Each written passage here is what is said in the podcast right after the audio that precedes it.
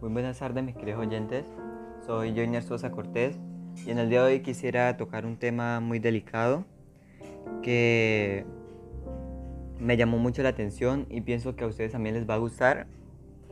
Se trata nada más nada menos del hombre que asesinó a su esposa y a sus dos hijas. Su nombre es Chris Watts o también conocido como el monstruo de Denver. Si quieren saber un poco más sobre este hombre y pues lo que hizo, pues los invito a, que busquen. Eh, pues hay muchos documentales sobre, sobre él y está por toda la web. Se hizo viral en muy poco tiempo. Y pues vamos a hablar un poco esto más sobre esta familia. La esposa de Chris se llamaba Shannon y tenía 34 años. Eh, sus dos hijas eran Bella y Celeste, una de 4 años y la menor de 3. Christopher Lee Watts trabajaba en una petrolera llamada Anadarko y su esposa Shannon Catherine Resusek trabajaba en una compañía llamada Libel como promotora de, de Tribe, que son unas cápsulas eh, vitamínicas. Era una familia muy unida, o al menos eso aparentaban. Se veía que no tenían problemas económicos, ya que los Watts em, ganaban buen dinero, pero en el 2015 esta familia se declaró en quiebra, gastaban mucho más de lo que ganaban.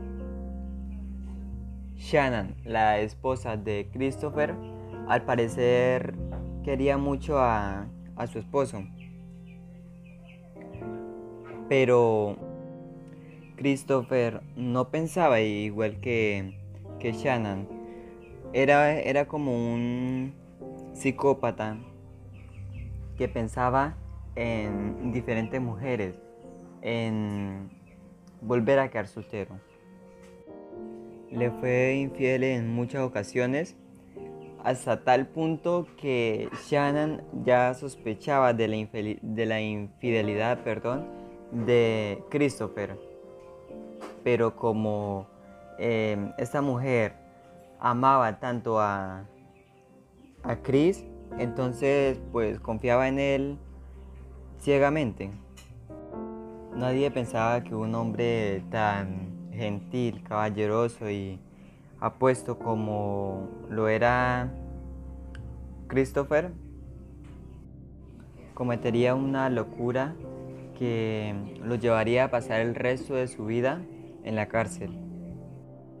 No se sabe aún a ciencia cierta lo que sucedió, pero tal parece que el asesinato estaba planeado. Hay dos versiones que demuestran cierta credibilidad a la hora de ser estudiadas. La primera es una versión que dio Christopher a la hora de ser detenido, que dice que ahorcó a Shannon mientras estaban en el cuarto en esto se habría tardado de 2 a 4 minutos.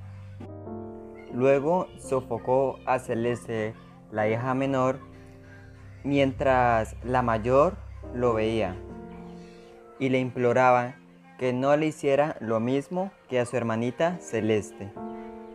Después de esto, fueron llevadas a la petrolera donde trabajaba Christopher, donde fueron arrojadas al petróleo crudo.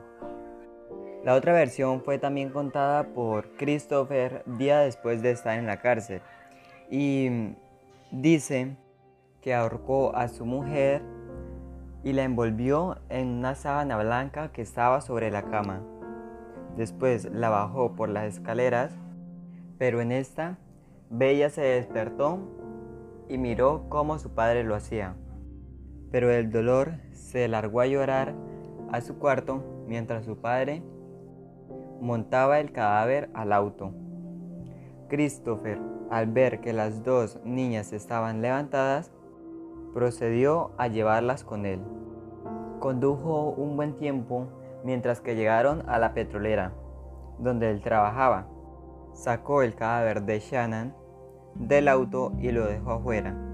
Después, con la manta de Celeste, la asfixió, mientras que Bella veía, y la arrojó a un tanque de petróleo. Luego volvió y repitió el procedimiento con Bella, quien mencionó sus últimas palabras, que fueron, papi, no, y la arrojó a otro tanque. Luego cavó una tumba superficial y enterró a Shannon. Ese último relato al parecer fue más creíble que el primero. Christopher fue sentenciado a cinco cadenas perpetuas sin posibilidad de la casa por cárcel. Esa decisión fue apoyada por la familia de Shannon Catherine Resusek. Em, hay un libro que cuenta la historia más detalladamente. Se llama Cheryl Cadell o Cartas de Christopher. Y pues nada, llegamos al final de este podcast. Espero que les haya gustado. Y sin nada más que decir, nos vemos en el siguiente episodio.